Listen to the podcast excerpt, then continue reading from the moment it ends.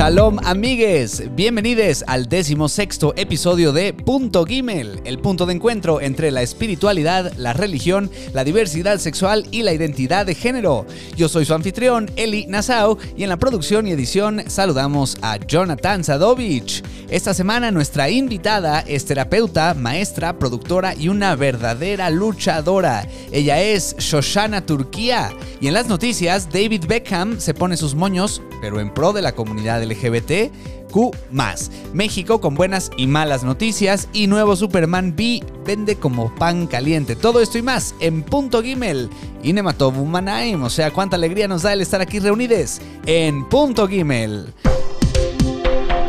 Comenzamos con las noticias. David Beckham exige condiciones pro LGBTQ más y mujeres para hacer imagen de Copa del Mundo en Qatar. Beckham está dispuesto a firmar el contrato que le redituará eh, la impresionante cifra de 175 millones de dólares, siempre y cuando se cumplan las dos peticiones que realizó y que deben cumplirse durante el Mundial. La primera es que se permita exhibir en todos los estadios las banderas arcoíris que representan a la comunidad LGBT, como así también asegurar la seguridad de los fanáticos en un país como Qatar en el que sigue siendo un delito ser homosexual.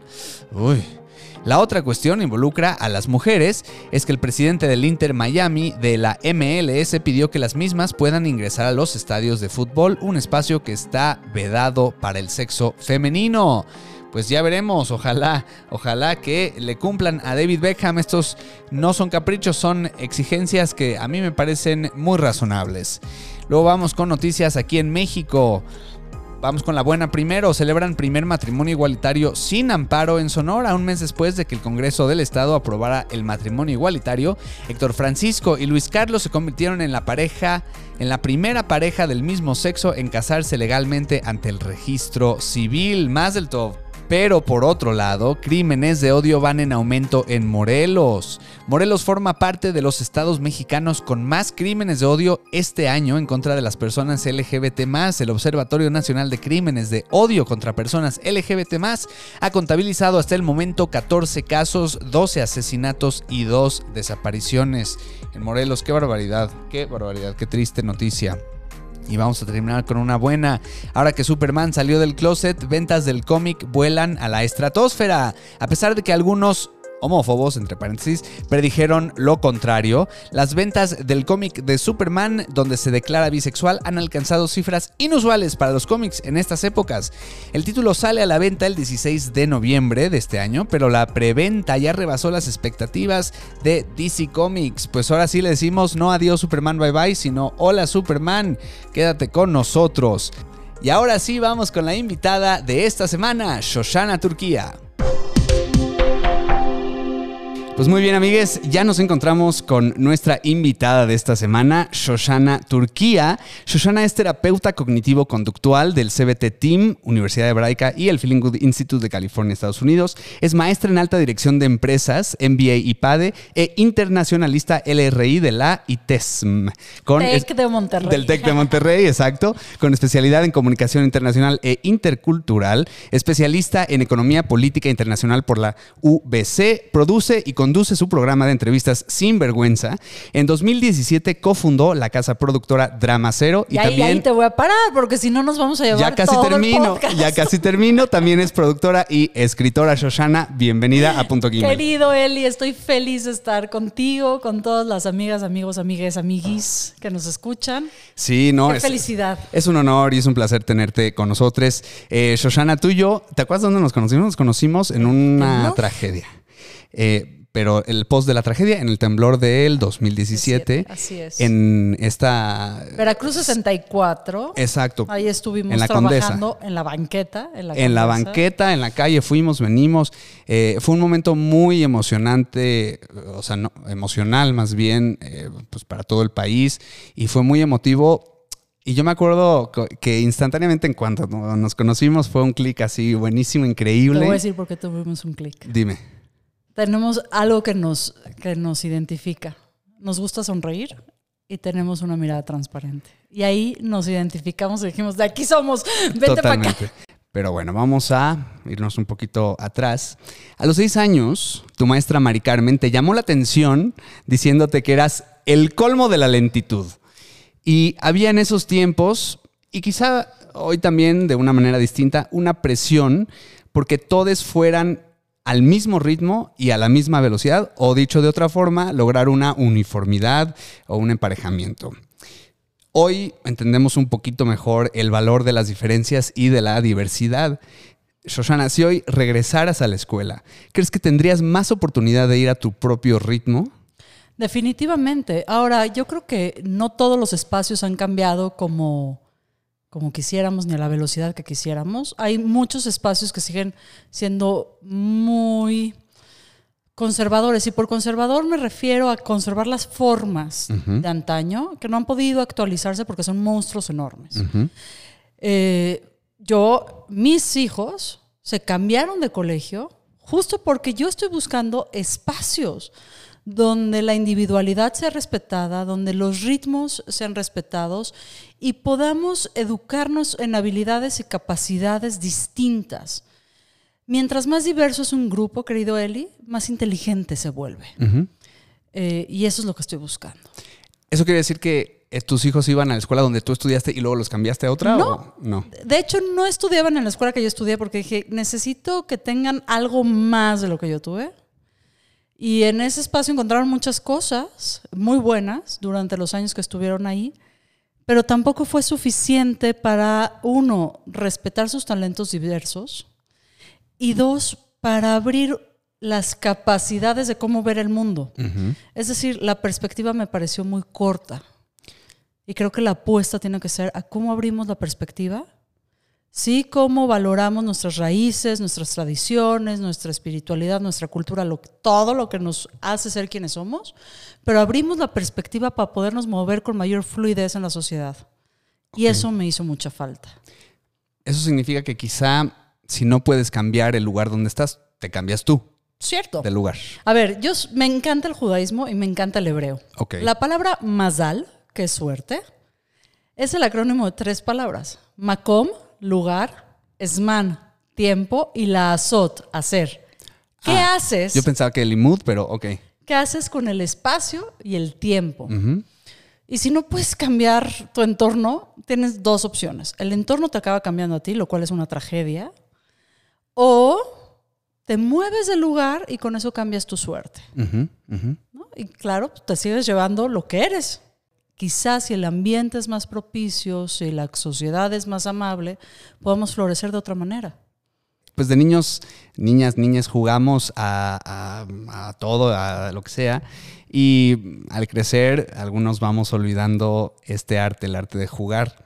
Eh, quizá mm, la gente que tiene hijes, eh, como es tu caso, ellos, ellas nos, nos piden jugar con ellos y tenemos la oportunidad de... ¿Cuáles eran tus juegos favoritos eh, cuando tú eras niña? Mira, de chamaquitita, yo creo que mi juego favorito era treparme en todos lados. Ok. O sea, tengo cicatrices en las rodillas. ¿Cuántas quieres? Me trepaba, brincaba, saltaba un montón, tenía un montón de energía y además era más o menos una buena atleta, entonces tenía muchas habilidades físicas. Y también jugaba muchas cosas sola, Ok. ¿no? Eh, si se meten a mis redes sociales y me estoquean un poquito, se van a dar cuenta que hay un castillo de Grayskull. Para los que no son tan viejos como yo, les voy a explicar qué es el castillo de He-Man y Shira. Ok. Y ese era mi juguete favorito. Y jamás jugué con Barbies. Pobrecita mi abuelita, porque me regaló N colección de Barbies, se peleaba con mi abuelo. ¿Cómo se acostumbra o se acostumbraba carísimas. Y yo las las niñas? guardaba en el closet. Y me decía mi abuelita, pero úsalas, hija. Y yo, no, no, no, se me van a desgastar. Pero eso sí, todos los Rainbow Brights hasta ahorita están allá arriba, la colección completita. No sé qué, no sé qué sean, pero luego, luego me los enseñas, por favor. Este, ok, ok, entonces las Barbies para nada. Eh, ¿qué? Dices que eras muy bicicleta. deportiva. Ok. Muchísima la bici para todos lados. Y después me pasó lo que le pasa a muchas mujeres, que dejamos de jugar con nuestro cuerpo. Es decir, dejamos de hacer deporte, Ok. dejamos de hacer de- y nos pasan al gimnasio, cosa que es. Y empecé a tener muchos No más- gimnasia, gimnasio. Gimnasio, o sea, dejas de pegarle a la pelota en el boli. Yo jugué boli, hice gimnasia, natación, de todo. Dices que te cambiaron, dijiste, ¿me cambiaron? No, yo me cambié. Ah, te cambiaste. Pero, pero es esta presión social de ya no tienes para dónde avanzar, ya no sigas en el deporte, vete al gimnasio. No es cool seguir arrastrándote en el piso. Estoy hablando hace 30 años, querido Sí. Elías. Es cara de no entiendo nada. No, específicamente, ¿quién, eh, dices presión social, pero quién te metía esta pues a presión? ver, en el colegio yo era la única loca, éramos cinco locas, que nos gustaba el fútbol. Claro. Las rest- el resto bailaba con la llama. Y, y jugaba ¿no? a las Y hay de ti donde no estuvieras en los bailes. Ajá. Y hay de ti donde quisieras jugar fútbol y además ser buena, Ujú. ¿no? Entonces creo que eso está cambiando muchísimo. Mi niña es campeona de fútbol. Qué bueno. Le encanta además y sigue en la gimnasia y sigue en la natación y sigue haciendo un montón de deporte. Y mi niño jamás tuvo la presión de irse a jugar americano ni soccer y no le gustan ese tipo de deportes, le chocan los deportes con pelota, pero es muy buen tai- taekwondoín. Ah, ¿A qué voy con esto? Que yo creo que perdemos, la primera forma que nos podemos dar cuenta si dejamos de jugar es cuando dejamos de usar nuestro cuerpo para divertirnos.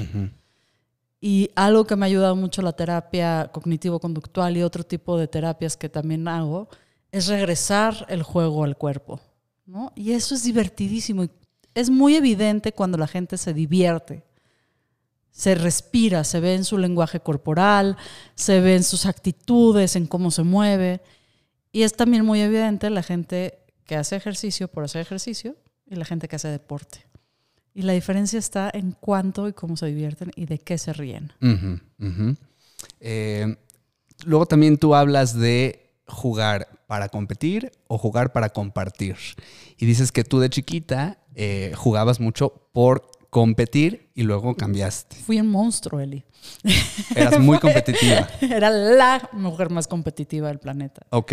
O sea, yo puedo recordar varios momentos que si yo pudiera regresar el tiempo, tendría que ir a pedir perdón. Es decir, era, sé, sé de la vez que tiraste a alguien en la cuerda y en el era, viaje era yo muy salvaje Sí. porque estaba muy educada en, pues hay un lugar para ganar y, y hay muchos lugares para perder. Entonces, pues no te van a tirar de tu silla, mija. ¿No? Yo tenía mucho esta cultura de hay que ganar a toda costa. Y pues gané a toda costa. Pero Y cuando volteé a la uni y dije, chin, ¿por qué no estoy cayendo bien a tanta gente? mm, Dije, ah, mira, colaborar tal vez funcione. ok. Y ahí fue el cambio.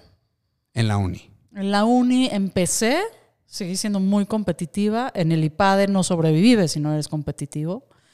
Eh, y cuando decido dejar el mundo ya por así del mundo corporativo, empresarial, dije, ya, o sea, I'm out, no puedo más con esto.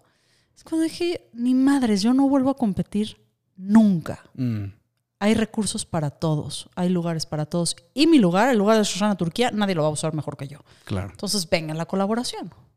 O sea, es igual una competencia contigo misma, contigo misma. Tampoco, ¿eh? Tampoco. No, es que es estúpido. Me refiero a quizá como eh, tratar de ser mejor cada día, tratar de mejorarte, tratar de aprender más quizá. O, o- claro, o pero yo no puedo competir con Shosh del pasado y tengo muchas ventajas sobre las Shosh del futuro, porque soy más joven que las Shosh del futuro, tengo más habilidades físicas que las Exacto, del futuro. pero menos que las del pasado. Entonces igual. sería una competencia muy injusta. Claro. Entonces, si lo ves desde el punto de colaboración, es apapacho mi Shosh del pasado, escucho sus sueños, escucho qué quiere, escucho, sigo escuchando que quiere un mundo más libre, más amoroso, más feliz. Y le echo un montón de recursos a la Shosh del futuro para que se la pase bien cuando sea viejita. Pero no compito con... Me, me dejas para pensar, me dejas tarea. Voy a tener que oír este podcast cuando salga. Eh, tú hablas mucho de transformación radical y tú, por ejemplo, estudiaste primero relaciones internacionales y trabajaste un tiempo en ello, pero luego tienes un momento como de crisis donde revalúas varios aspectos de tu vida, tanto profesional como personal. ¿Qué fue lo que más trabajo te costó dejar ir? La Shosh competitiva. Ah, viene, A ver. viene junto. Claro. Está, o sea, yo siempre me ganaba primer lugar, no, segundo lugar era el primer lugar de los perdedores. Y lo digo ahorita con un poco de pena, pero antes lo decía con una soberbia increíble. Para mí era muy fácil, siempre estuve en el cuadro de honor, siempre estuve en competencias que iba a ganar, siempre cuidaba mucho de no ir a donde no, me- no fuera yo a ganar los primeros lugares y decir, competía en deportes, natación, gimnasia, eh, años me hicieron bailar ballet, ahí sí me hicieron mis papás y el depor, ¿no? no había karate para niñas. este, y después fui ganando los otros premios que la escuela quería, ¿no? Modelos de Naciones Unidas, los Gidonim. Es decir, siempre estuve muy, muy en, el- en los primeros tres lugares, ¿no? Siempre estaba yo ahí en, en- en la línea. Y cuando decido divorciarme, yo digo, chin, ¿por qué si soy la más lista de la cuadra? Y soy la más inteligente y la más hábil y la más, más, más, más. Igual me está llevando el carajo. Ujú. Ya dije, ah, ya entendí. No se trata, estoy poniendo los recursos en el lugar equivocado. Y ese fue el primer gran cambio, decir, no se trata de tener más, sino de ser mejor. No importa que sea el mejor promedio del IPADE. Se trata de cómo va a afectar eso mi calidad de vida. Trabajar 18 horas o 17 horas, aunque te vuelan en aviones privados, no es divertido, Eli. Habrá gente que disfrute, supongo yo, o quizá no. Es, decir, disfrutas el rush de adrenalina, por supuesto. Disfrutas cañoncísimo los cheques grandototes, ¿no? Que alcanzan para un montón de juguetes, por supuesto. Pero el cuerpo te, fa- te pasa fa- bastantes facturas, la salud mental te pasa facturas, porque si no duermes ocho horas diarias, te vuelves loco. Y tus relaciones interpersonales te empiezan a, pa- a pasar factura. Y ahí es donde digo, no sé si esta competencia estúpida nos lleva a ningún lado, ¿no? Y eso lo escalo eh, desde lo íntimo, personal, ¿no? Hasta la forma en que nos, nos acomodamos social y comunitariamente. Y esa es mi gran crítica. Tenemos que empezar a movernos de modelo. La competencia nos va a terminar matando a todos.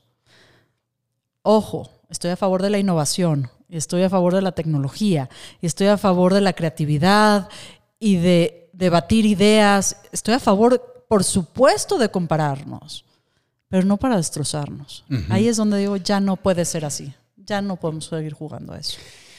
Sí, fíjate que no sé si hay una contradicción ahí o, o como esta como espíritu colaborativo o de crear comunidad, luego se vuelve demasiado grande en donde la misma comunidad te trata de eh, absorber a ti y entonces ya pierdes tú tu propia identidad. No sé si me explico. No, por eso hablo mucho de autonomías. La autonomía son mis reglas dentro del sistema. Hablo de cuatro autonomías siempre. Económica. Quien no es dueño de su lana no es dueño de nada. En pocas palabras, digo, lo puedo decorar más bonito, pero no te puedes divorciar si no tienes con qué darle de comer a tus hijos. Punto. O no, en este en el caso de Guimel, no puedes salir de tu casa a veces de, de- o la No, casa no, de tus papás porque pues no puedes. No eh, puedes salir del cómo. closet si no estás seguro. Exacto. No puedes salir del closet si no sabes con qué vas a comer y en dónde vas a dormir. La segunda autonomía es la emocional, la congruencia entre lo que pienso, lo que siento, lo que digo y lo que hago. Este, después está la autonomía erótica, que es la libre expresión estética de tu deseo consciente, o sea, qué deseas y cómo lo manifiestas. Y finalmente la autonomía espiritual, la conciencia del todo y la parte. Entonces, en esta cosa de generar comunidad, de generar redes, de generar redes afectivas, etcétera, siempre tienes que cuidarte. La palabra clave, yo creo, del siglo XXI va a ser autocuidado. ¿Cómo me cuido? ¿Cómo me respeto? ¿Cómo me prevengo para entonces eh, aliarme con mis redes afectivas, con mi, con, con mi comunidad, con quien nos está escuchando? Pero es un ping-pong. Ayer escuchaba una conferencia padrísima, lástima que no recuerdo el autor, me, me tengo que acordar, que hablaba de dos cosas. Uno es la autorregulación, es autonomía emocional. Yo me enojo, yo solita uf, le bajo, ¿no? Yo me pongo triste y yo solita me regulo y abordo mis emociones. Y la otra es la corregulación. ¿Cómo te regulas a través de la convivencia con los demás? Y me pareció genial. Por ejemplo, tú tienes una, te dan una mala noticia, pues le llamas a tu persona de confianza y le dices, oye, ayúdame porque, ta, ta, ta, ta", y te ayuda a regularte. Entonces, ¿cómo hacemos para que la sociedad no te coma o la comunidad que creas no te coma o te absorba? Teniendo espacios de autocuidado, teniendo espacios de silencio, respetando muy bien tus autonomías y entrando y saliendo del juego, se vale. Quizá agregaría, y ahorita que estoy eh, muy metido en, teatro, estoy tomando un taller de teatro en donde pues justo queremos como sacar las emociones, ¿no? Este, encontrar justo espacios donde puedas eh, hacer catarsis o, o- o sacar lo que estás sintiendo porque luego lo reprimimos y luego entonces se te va juntando, juntando, juntando y no, no, no Lo que puedes. pasa es que ahí tenemos una corresponsabilidad todos de generar espacios seguros. Y hasta que todos los espacios sean seguros, no, no va a acabar nuestra chamba. Eh, el fin de semana estaba yo en, en un grupo de activistas y decían, ¿por qué solamente este es nuestro espacio seguro? ¿Por qué nos tenemos que ir hasta la playa, en un lugar remoto, para sentirnos seguras? Y yo digo, espérate, es que ahí está la estupidez. Tendríamos que estar avanzando en espacios seguros, conquistando, y estoy usando comillas, espacios para que todas las personas que interactúan en ese espacio puedan expresar lo mejor de ellas. Siguiendo con mi amor al hebreo y al judaísmo, me encanta la palabra shalom. Ok. Paz es la palabra que los judíos usamos para saludarnos y despedirnos y todo. La raíz es shalem, Ujú. completo. Y yo digo que en el mundo no va a haber paz hasta que el rompecabezas del mundo esté completo. ¿Cómo se, va a ¿Cómo se va a completar el mundo? Cuando todos tengan la confianza de sacar su pieza de rompecabezas y ponerla a jugar. Entonces, ¿cuál es mi responsabilidad para que el mundo esté completo? Es decir, para que esté en paz. Generar espacios de confianza para que todas las personas saquen su talento y jueguen. Precisamente justo en la terapia que practicas, cognitivo-conductual, un poco se empuja a, a- a llevar a todas las personas a sacar lo mejor de sí. no, no, no, no, no, no, no, Yo y no- lo peor. Ni ¿O una no? ni otra. Yo no empujo. Como en los sismos, Perdón. querido Eli. No corro, No. empujo, no grito. Eh, no, ¿No? Entonces empujar no es la palabra adecuada. No, me- a mí me encanta la palabra acompañar. Acompañar. Me fascina, es una palabra mágica. Porque es, yo no decido ni el impulso, ni la dirección, ni el rumbo. Yo me paro y me pongo en servicio de. Y entonces las personas en libertad, es decir, en, en primero en conocimiento y después en maestría de sus propias pasiones, deciden para dónde. Y ese momento es mágico. Cuando recordamos que tenemos la capacidad de elegir. Y cuando recordamos que tenemos la capacidad de elegir lo que es mejor para nosotros. Ujú. Por eso me encanta la palabra acompañar. Yo nomás me paro ahí. Si se les apaga la linterna, les paso pilas nuevas. Si les, se les apaga el fuego, les digo, "Eh, esa leña está verde. No, no. Pero ni prendo la leña, ni le cambio las pilas a la linterna. Eso es cuestión de cada uno. Cada quien decide. Bueno, hablando de la, de la terapia, y aunque tú nunca estudiaste la carrera de psicología tal cual, has dedicado tus años eh, más recientes a prepararte como terapeuta, eh, colaborando con otras personas eh, con- con- con- que trabajan con la salud mental, con la salud física, sexología, etcétera. Compartiendo estas experiencias y con gente que quizás sí haya estudiado, ¿cuáles crees tú que sean algunas de las cosas que uno aprende en, en el campo, en, en- en la terapia, que no se aprenden en la escuela? La humildad. O la sea, humildad no se aprende en la escuela. Eso te pueden dar toda la teoría, puedes leerte todos los libros, escucharte todos los podcasts, pasar todos los exámenes, pero si no está en tu corazón, la terapia no funciona. ¿no? Este y es clave porque sin humildad no hay empatía. Y si no hay empatía, no puedes acompañar a nadie a ningún lado. Entonces creo que eso es lo que te da los kilómetros, ¿no? O sea, el kilometraje lo que te, lo que te da es decir, esto sí lo puedo hacer, esto no lo puedo hacer. Otra cosa que no te enseñan en la escuela, o, no- o más bien yo no lo aprendí como hubiera querido, es la interconsulta. Es decir, yo no lo sé todo, yo no tengo todas las herramientas que tú necesitas en tu caja de herramientas para que tu vida esté más chida. Pero mira, aquí está el psiquiatra, aquí está la nutrióloga, aquí está el entrenador, aquí está la nananana. Es decir, si no tenemos la humildad de decir, yo no sé, O sea, somos humanos al final. ¿no? O, gracias a Dios soy limitada, ¿no? y puedo reconocer ese límite y entonces le puedo dar potencia a lo que sí tengo. Eso es otra gran idea que me encanta.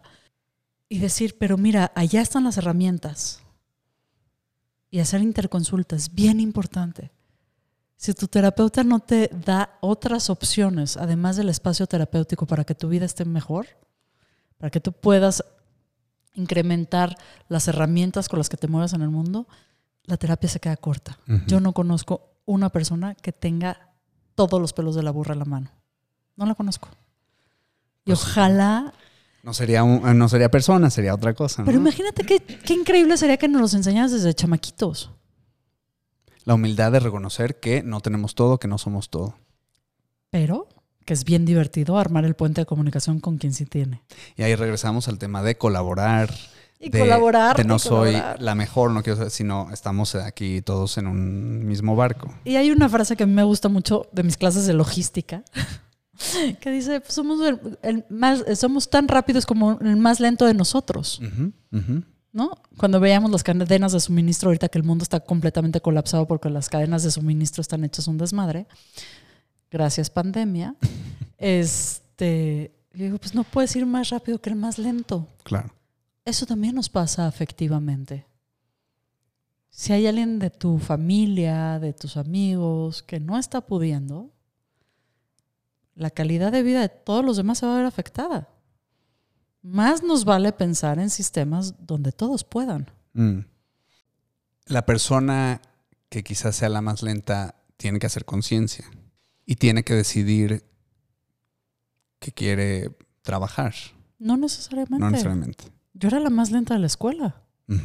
La más era el colmo de la lentitud. No lo podía cambiar tampoco, Eli. Por más consciente que me trataran de hacer de no mames, o sea, apúrate, ya te perdiste el recreo, ya no jugaste, ya apúrate, apúrate. No podía hacerlo distinto. Lo que hubiera estado increíble es que hubieran adecuado la currícula para que yo pudiera demostrar cuánto más sabía. Y te doy un ejemplo muy estúpido, no sé si lo dije en, en alguna entrevista. Uno de los ejercicios que nos ponían en primaria era la de perspectiva. Entonces, que una pelota de tenis, que la tenía cerca, se veía más grande que el sol. Y yo creo que me volé en esa idea como tres semanas. ¿No? Esto igual a los seis años más o menos. Sí, seis, siete seis, siete años. Entre Mari Carmen y Elvira. ¿no? Saludos. Saludos si nos escuchan. Y claro, me hubiera encantado que un adulto se volteara a contarme más por qué la perspectiva era importante. Y cómo eso afectó el mundo de la plástica y de la pintura y entonces se hubiera sentado conmigo a pintar. Pero ni madre, tenían prisa para acabar el maldito libro de la SEP y next. Y yo creo que la- si la vida es solamente una experiencia estética, ¿cu- ¿qué prisa tenemos? ¿La vida es solamente una experiencia estética? Por supuesto. La vida existe sin ti, sin mí. Ujú. Y con este momento y sin este momento, tu vida y la mía existen. Pero este momento es mágico porque nos estamos viendo a los ojos, porque estamos sentados, porque el sol se está poniendo atrás, porque ¿no? el agüita está fresca. Esto es la vida. ¿Y qué crees? Cuando se acabe esto, ¡pum! Va a desaparecer. Va a quedar el podcast. Va a ser un buen podcast. Compártanlo, ¿no? Pero cuando tú y yo nos vayamos, lo único que va a quedar es el rastro de esta experiencia. Otra, otra cosa que me dejas pensando. Y ya. Tú trajiste tu- tus notas para Acá anotar. estoy. Yo debería sacar, tomar notas Toma, ahorita. está, querido. Te comparto mis cuadernos. Oye, pues eh, como terapeuta cognitivo-conductual basas eh, gran parte de tu trabajo en la logoterapia y en lo, lo que dijo, eh, lo que propuso Víctor Frankl, que es Son dos escuelas distintas, ¿eh? Aguas, porque los puristas se enojan. Son dos escuelas Sí, distintas, son- pero influenciadas una de otra o no? Pues mira, yo digo que si no reconoces todas tus influencias, pues estás pelas, ¿no? Cognitivo-conductual es muy medible, muy científico, muy ABC. Si piensas A, sientes B, actúas C. Cambia cómo piensas, cambia el resultado. Está padrísimo porque nos ayuda a enmarcar muy bien. La logoterapia tiene que ver más con el sentido trascendente de la vida. Exacto, exacto. Que hablábamos de la, Son de la distintas. experiencia estética. Entonces vamos primero con la logoterapia, la trascendencia. Eh, entonces Víctor Frankl hablaba de, eh, de los propósitos, ¿no? Este, cuando tenemos un propósito o un porqué, encontramos la manera. Tú has dicho que tu propósito es doble, por una parte el de dar terapia y por el otro el de comunicar. ¿Cómo te diste cuenta de tus propósitos? ¿En qué momento te das cuenta? Ah, desde chamaquita. ¿Ah, sí? Súper chamaquita. Yo de, de- de niña me sentaba y decía, veía a las conductoras, no a los conductores, y sobre todo en la radio, y le decía, ma, yo voy a ser como ella.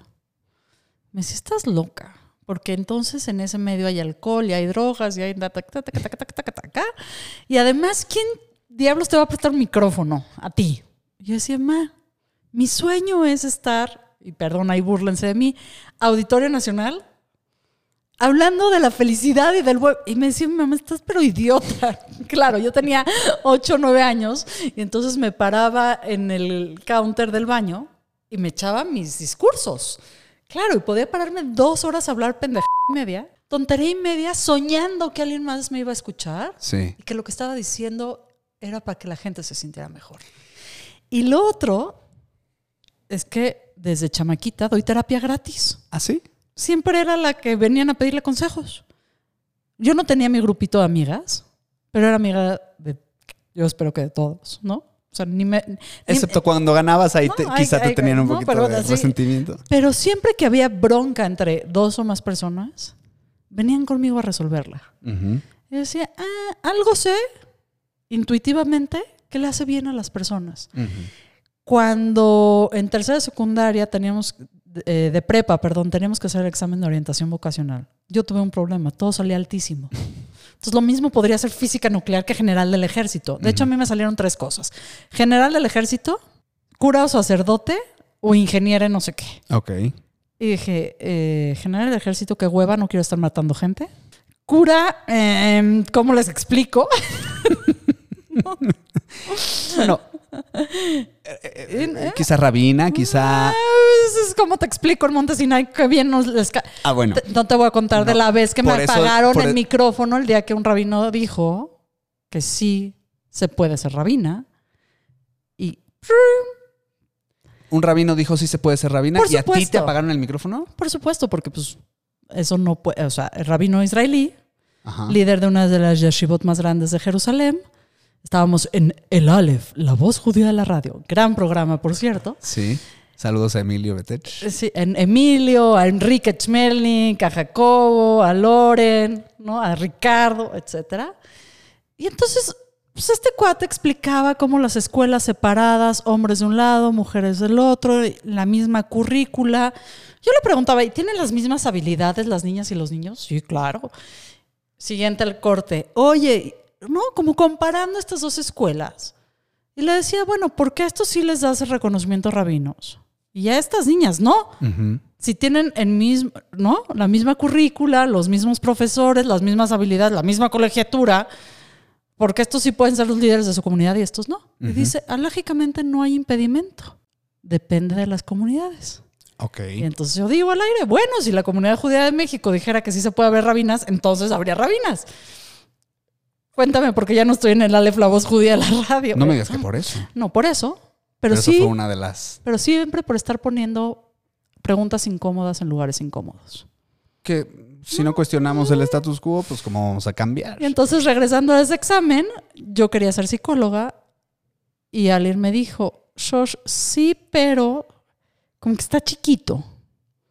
Como que te vas a aburrir en un consultorio, como que a ti te gusta estar en el campo y haciendo cosas grandes. Ujú. Vete a relaciones internacionales. Y dije, ay, claro, perfecto, me gusta viajar, me gustan los idiomas, vámonos. Sí. Pero nunca dejé de estudiar eh, cosas de psicología. Tengo libros de psicología desde siempre. Soy una gran autodidacta. Y creo que no está peleada una cosa con la otra. Yo creo que debería de haber muchísima más política pública de salud mental, muchísima más política de inclusión, muchísima más política de diversidad. Hay agendas públicas, colaboro con algunas personas que están metidas en eso. Y creo que lo íntimo y en lo privado, es decir, adentro de las casas, tenemos que hacer un montón de chamba también. Y mi sueño es que ese puente se va a dar en algún momento. Eli. Lo estamos construyendo. En eso estamos, en eso estamos. No, me quedo con la idea de eh, eh, precisamente una figura religiosa junta eh, precisamente estas dos partes de escuchar y dar consejos y terapiar quizá y de comunicar, ¿no? Este, tanto un cura como un rabino, No, rabina. imagínate, Rabina, pues tienes que escribir tu speech cada viernes, cada Shabbat, ahí vas al rey del Torah, no Sí, sé qué, y criticar. Y de lunes a jueves estás recibiendo gente que te dice, oye, no sé qué hacer con esto, oye, ¿qué hago con tal? ¿No? Entonces, y haces política pública, porque entonces, ¿qué dice el rabino? Si sí, vamos a enterrar a nuestros muertos, si no, si sí, si las mujeres podemos estar ahí, si no. Es Ahora- decir, Bueno, es, es muy emocionante y, y justo este, haciendo estos puentes, pues qué, qué padre eh, poder platicar contigo en donde estás tú quizá ahí este, maniobrando, ¿no? Este, también sé que produces mucho, mucho teatro, mucho también cabaret, estás con Las Reinas Chulas, con Fernanda Tapia. Sí, bueno, me encanta. Lo que pasa es que no hay nada más disruptivo que el cabaret. Claro. ¿No? Porque el teatro es formal, porque entonces el señor director y el señor productor y el señor actor y, y pues si no tenías el cuerpo perfecto y la voz perfecta y la disciplina absoluta, y entonces no había espacio para nada. Y el cabaret mexicano es una locura de fenómeno cultural. Eh, yo conozco a las reinas por un accidente de la vida. Yo estaba en un taller de creación literaria. Ahí me llevaba mucho con Pauli Vieites, a quien le mando un beso. Pauli me presenta a Marisol, que en ese entonces estaba en el hueso. Echamos un par de mezcales, platicamos, nos contamos la vida, nos hacemos grandes amigas. Me dice, ven al vicio. El primer día que entré al vicio, Eli, de película. Yo así de, ¿qué diablos hago aquí? Yo soy la señora de las lomas, ¿qué hago aquí? ¿De qué se me perdió? ¿No? Ahora sácame. ¿No? Creo que es un espacio de resistencia cultural maravilloso. Creo que es muy disruptor el contenido y el formato del cabaret en mexicano. ¿Cómo es diferente para quizá la gente que no sepa? ¿Cómo es diferente el cabaret del teatro, por ejemplo? No hay cuarta pared. Empecemos por ahí. Ujú. El teatro se escribe con tiempo y se ensaya con tiempo y entonces aquí los ensayos duraron cuatro o cinco meses para Consígueme una vida, que fue una de las, la única obra que oficialmente he producido, ¿no? Y este, y el cabaret se escribe, se ensaya y se actúa la misma semana, ¿no? Porque es mucho más inmediato, dices. Por supuesto, y además hay mucha sátira política, Sí. hay muchísima crítica social. Eh, no importa si cantas, bailas y actúas regular, pero si tus ideas son suficientemente disruptivas y tienes una estética propia, vas a tener éxito en el cabaret. Yo les invito en serio, si no han visto cabaret, vayan al vicio. Eh, ahorita solamente están Nora Huerta y Ceci Sotres, porque Marisol y Ana Francis se fueron a la política. Son unas genias. Y si les da flojerita ir hasta Coyoacán, que yo les invito a la chela, porque vale la pena el Vale viaje. la pena. Vean Operación Mamut en el 11. Ok. Están haciendo una sátira política impecable. Nora Huerta, Ceci Sotres. Está Fernando Rivera Calderón, que es un genio. Ahora sí que en el aire te las compone, sin albur. Y est- está Conchi León, Ok. que es esta gran dramaturga, escritora, actriz grande como ella sola, y Jairo Calixto. Y entonces a mí me llama mucho la atención estos movimientos disruptivos, porque no es la televisión con toda la producción que podría tener ¿no? cualquiera de las grandes cadenas. La producción es bastante, digamos, conservadora en términos de presupuesto, pero el talento es enorme y el cabaret tiene lo mismo. Pues ver a grandes, grandes actrices, cantantes, actores, cabareteres, eh, con unos presupuestos que dices, ok, el show te cabe en una maleta y vamos a girar a donde sea. Y yo he girado con las reinas a un montón de lados. Lo mismo vas a Nueva York, a los foros más importantes como el PEN Festival, Cazacatlán de las Manzanas, literalmente hablando. Y es maravilloso. Pues, pues la invitación está ahí para ir a ver cabaret, más cabaret. Hablando de redes sociales, pues gracias a ellas y otras tantas cosas, eh, sucede este fenómeno donde cada vez más nos rodeamos de gente que piensa y actúa igual a nosotros. La cueva de. Platón. La cueva de Platón, la famosa cueva de Platón, o una cámara de eco también. Entonces, ¿cómo podemos trascender estas, estos círculos, estas cuevas, de, estas de estas cavernas que nosotros mismos nos hemos construido? Pensamiento crítico. A ver, cuéntame más. Pensamiento crítico. Esa, la primera llave del siglo XXI se va a llamar autocuidado, pero la segunda se llama pensamiento crítico. Es decir, lo que han hecho las redes sociales es simplificar los discursos y llevarlos a los extremos. Y eso es lo que vende. O sea, yo le digo a mis pacientes, cada vez que se prende eh, la pantalla de tu celular, alguien está ganando dinero y no eres tú. ¿no? O sea, nada más para que lo pensemos. Yo creo que leer cosas que no estén en la pantallita electrónica ayuda un montón, a menos de que sean libros electrónicos, es decir, regresar al hábito de la lectura, regresar al hábito de escuchar con atención sin tener que ver. Por eso me gusta los podcasts, por ejemplo, porque se parecen mucho a la radio, es decir, no necesitas la imagen para poder pensar. Y, y- y escuchar sin, sin ver hasta, ¿No? hasta la terapia este, freudiana, ¿no? Sí, tiene, tiene sus cosas. Y la otra cosa que a mí me gusta mucho hacer es, en serio busca gente que no piensa nada igual que tú. Y entonces yo en mi Twitter lo mismo sigo a Malú Michel, ¿no? Que la adoro, que la admiro muchísimo, que a Patricia Mercado, estoy hablando de puras políticas feministas, que a Dafne Cuevas, que por cierto eh, se acaba de ganar un premio en el Senado y estoy muy feliz por ella, este, que a Lía Limón, que al Frente Nacional de la Familia, que los antiabortistas, que los anti-LGBT. Por supuesto, quiero ver qué opinan los demás. Y hasta los antisemitas también los sigo. Ahora, también sigo y leo cosas que no tengan nada que ver con mis posiciones en el mundo.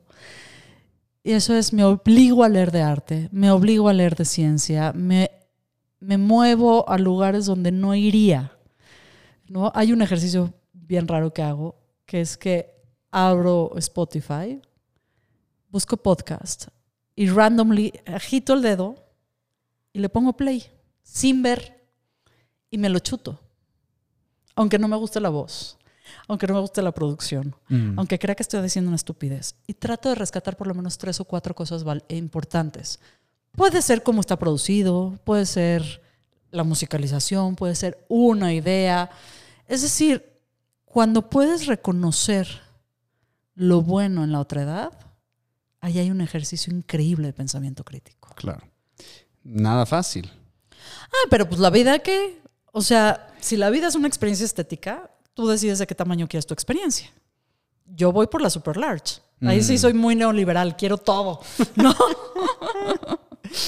Eh, sí, sí, sí, sí. Eh, justo hablando de esto, eh, o sea, el contraste es quizá algunas personas o lugares o eh, comunidades que te dicen, híjole, este, no vayas a pasar por allá porque te, te vas a hacer así WhatsApp o no vayas a juntarte con tal y tal. Ay, a ver, es mucho más fácil. La Ciudad de México. Les voy a hacer un test. ¿Dónde queda Milpalta? Contéstenos en los comentarios del podcast. ¿Cuántos de ustedes se han ido a Tláhuac? Eh, ¿Cuál es la, po- la población rural de nuestra Ciudad de México? 46%, el que no sabía. Sí. Es decir, ni siquiera sabemos dónde vivimos, en qué ciudad vivimos. Muchas veces no conocemos el nombre del barrio. Oye, ¿cómo se llama tu panadero? Este ejercicio de, de salir de tu zona de confort es, es importante eh, y, y- es, es como paralela o no sé si contraparte de eh, crear un espacio donde te sientas seguro, porque, o sea, no es lo mismo, ¿no? Espacio seguro y salir de tu zona de confort, hay, hay, hay, hay que crear los dos. Por supuesto. No nos, no nos, no nos atrevemos, Eli. Y se nos va reduciendo los espacios que usamos y se nos va reduciendo nuestras perspectivas y se nos van reduciendo las referencias. Y ni hablar ahorita en la pandemia que eh, ahora sí se nos obligó a quedarnos adentro, entonces Estamos la en salida... semáforo verde. Eh, poco a Lo que poco quiere vamos re- decir es, los contagios siguen, pero no te vas a morir de esto. O sea, Igual hay que cuídense, cuidarnos, sí. ¿no? Cubrebocas, sana distancia, lavado de manos, todo. Pero en serio, por lo menos una vez al mes hay que ir a donde nunca hemos ido. Ya, los otros 29. O lee un libro que no has leído, o escucha un podcast que no tienes escucha, idea. escucha los podcasts de Gim. Por ejemplo. Te puedes echar un maratón. De- ¿no? Por ejemplo, eh, mientras estás en el cablebús. Hay una, exacto. Hay una pregunta que a mí me gusta mucho hacerme y que le hago a, a- a quien se deja. ¿Cuándo fue la última vez que hiciste algo por primera vez? Y esa es la pregunta clave. Cuando ya pasó mucho tiempo, nos estamos haciendo viejitos. Pero no del cuerpo, de las ideas, del corazón, del alma. No vale la pena. Hay que buscar por dónde sí. ¿Cómo sí? Y esto me lleva allá a nuestra última pregunta, que es la otra parte, la parte de la ritualidad, de la cotidianeidad. Tú dices precisamente que no hay nada más trascendente que la cotidianeidad. Por supuesto. Y precisamente en las religiones, como la nuestra, hay una serie de rituales y costumbres que se repiten diaria o semanal o mensual o anualmente. ¿Cuál- ¿Cuáles son tus rituales favoritos? ¿O cómo mantienes tu cotidianeidad? Mi más favoritísimo del mundo mundial, despertarme en la mañana y decir Modani Lefaneja. Que para la gente que no habla hebreo, Agradezco yo frente a ti. Y me gusta mucho el orden de las palabras. Agradezco yo. No yo primero, Primero el agradecimiento. Y la gratitud es increíble porque es regresarle el poder a las ideas, a las cosas y a las relaciones. Y entonces nos, nos paramos súper poderosos. Otra cosa que me gusta mucho es decir el Ana Becoag antes de dormir. Ok. Me fascina. Eh, Dalia sí mantiene una versión preciosa. La de Yossi Azula y también me gusta muchísimo. Me gustan las velas de Shabbat. Hay veces no hago todo el ritual de Shabbat, he de decirlo, pero me gustan mucho las velas. Ese momentito de cling, ¿no? Me encanta Pesaj. Me encanta esta fiesta de la liberación. O sea, somos tan locos que celebramos la libertad desde hace milenios. Eso es una innovación social de grandes vuelos. Me encanta Sukkot. ¿no? Sentarme en una cabañita y pensar que la vida es trascendente, ¿no? Y que todo está creado, aunque no puedas verlo. Que tienes que abrir tu percepción para sentirte segura, segura y segura. ¿Eso te enseña Sukkot? Por supuesto. Eso a mí no me lo enseñaron en la escuela, oye. ¿A qué que- escuela fuiste? es que tampoco me lo enseñaron en la escuela. Bendita sea la filosofía, la mística, la curiosidad. La curiosidad es una cosa maravillosa. Eso me gusta mucho de los rituales judíos. Me gusta mucho esta cosa de que tenemos que estar en comunidad. Soy muy, soy muy rebelde, soy muy disruptiva. Siempre ando haciendo las preguntas equivocadas en el lugar equivocado o las preguntas correctas en el lugar correcto, incomodando a la gente equivocada Claro. pero me gusta andar en tribu. Soy muy tribal. Y creo que, que eso puede ser muy disruptivo para el siglo XXI, donde nos han enseñado a estar bien solos. Muy bien, Shoshana. Pues para terminar, nos gusta terminar eh, las eh, entrevistas eh, con tres preguntas ráfaga inspiradas en los elementos de Shabbat. Entonces vamos con las preguntas de las velas sobre espiritualidad que ilumina tu vida, que le da sentido a tu existencia. El amor. El amor es lo más importante que hay, no me voy a cansar de repetirlo un millón de veces. Entender y atender la virtud del otro para que yo tenga un placer emocional, por eso me la paso tan chingona en la vida. Esa es mi espiritualidad. Yo no creo que haya momentos de espiritualidad. Todo el tiempo somos espirituales. Todo el tiempo estamos siendo quienes somos. La vamos a re fracasar. me cuidé, me cuidé, ¿vieron? Sí. Gracias. El editor te, te agradece, Jonathan. Este, un montón de veces somos súper falibles, pero no por eso vamos a dejar de intentarlo. Eso es lo que me trae alegría. Y me trae alegría mi pareja, me trae muchísima alegría mis niños, me traen alegría mis cuates, me trae mucha alegría conversaciones que no he tenido antes como esta. Y soy una mujer muy esperanzada, Eli. Yo tengo mucha esperanza. Y eso le da mucho, mucha alegría. Eh, eh, mi abuelita eh, paterna, en paz descanse, decía, Akoli Ebeseder y Etov. Todo va a estar en su orden, va a estar bien. Muy bien. La pregunta de la Jalá sobre conexiones, cómo estás conectada con el mundo, qué comunidades o grupos de personas son las que enriquecen tu vida. Uf, yo soy multicomunitaria, Top 5. ¿no? Pues primero mi, mi comunidad primaria son mis hijos, mi pareja, mis padres, mis, hermanos y mis sobrinos, La cuando se dejan, ¿no? Sí, soy muy familiar, ni modo. Mm, La comu- las comunidades en plural que hay al interior de la comunidad judía de México, y lo digo muy en plural, no me llevo con todos, pero con los que me llevo me llevo re bien. Me encanta muchas cosas. La comunidad cabaretera, por supuesto, me, me genera, es una fuente inagotable de buen humor, de alegría, de ligereza. Mi comunidad de escritores, escritoras, que nos llamamos nuestra tribu, justo. Y los, las les activistas, ¿no? Me encanta verles, me encanta acompañarles, ¿no? Yo no, difícilmente me vas a ver abogando por una causa en particular o muy enfocada, ¿no? Porque soy como Dori, estoy en todos lados. Pero me encanta mucho ver la pasión de otras personas, soy una gran boyerista. Mm. Entonces, acompañar a diferentes activistas en sus áreas de pasión, híjole, es oro molido. Y ese es mi pan de cada día, acompañar a las personas más distintas a mí, a sus procesos de libertad y de felicidad. Me encanta. Y por último, la pregunta del vino sobre fiestas, pasatiempos y ocio. ¿Qué haces para divertirte? que te hace vibrar alto? A ver, vibrar alto todo el tiempo, querido Eli. Lo primero que me hace vibrar alto y usa las comillas y sonríe con esa sonrisa tan bonita que tiene el Linazo. Lo primerito es mi primer café de la mañana. Mm. Uf, ese olor, el, el sonido de la máquina, ¿no? Me fascina. ¿Cómo me la Yo nunca me aburro. Nunca. O sea, creo que tengo 10 o 12 años de no verme aburrido. Soy muy inquieta. ¿Qué me hace apasionarme? Tintas nuevas, plumas nuevas, me pueden regalar las que quieran. ¿no? Este, mis orquídeas me apasionan. Ver crecer a, mis, a mi puberta y a mi adolescente, híjole, es que es muy... de- cuando te quitas, sacudes la responsabilidad de la maternidad, cuando dejas de decir esto es una joda y vamos a entrarle a lo divertido, es súper apasionante ver a otra persona convertirse en adulto. Es, Mm. es una locura. Yo he dejado de hacer un montón de cosas solamente para mantener esa observación me súper apasiona. ¿Cómo me divierto? Soy muy simple para la risa. Me carcajeo de la risa todo el día, cada vez que puedo. Dejé de tomarme la vida tan en serio. Y me encanta el kickboxing y el box. Me encanta patear. Y ahorita que llevo un ratito sin poder patear, híjole. Pero así me divierto. Pateo un montón, soy bien buena. Nunca me van a ver arriba de un ring. Jamás me van a ver boxear, ¿no? Pero me fascina. Y Yo creo que los procesos de intimidad, el uso lúdico del cuerpo, correr con mis perros en el bosque. Claro, tengo 40 años y algunos kilos de más. Y mis perros también. Entonces no corremos tanto, ¿no? Esas cosas. Soy una mujer muy simple. No me aburro, ¿no?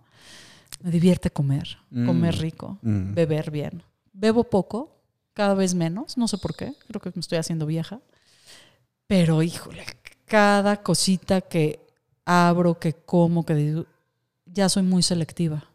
Y eso vuelve la vida bien divertida.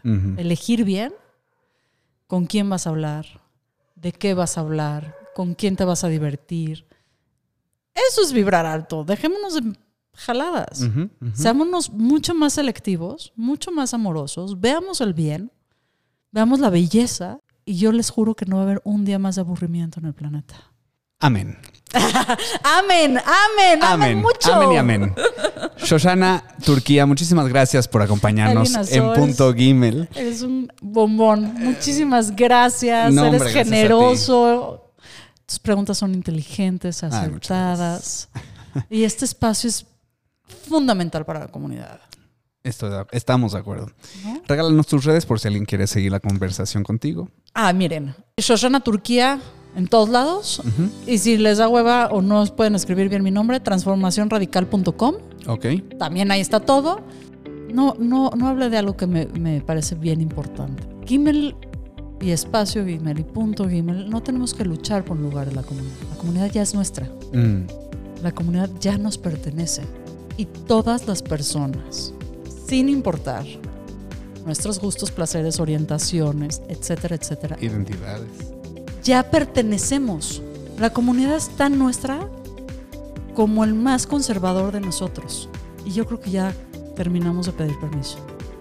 A nuestra generación ya nos toca ocupar los cargos directivos, ya nos toca hacer política pública y comunitaria, ya nos toca de gozar de los espacios.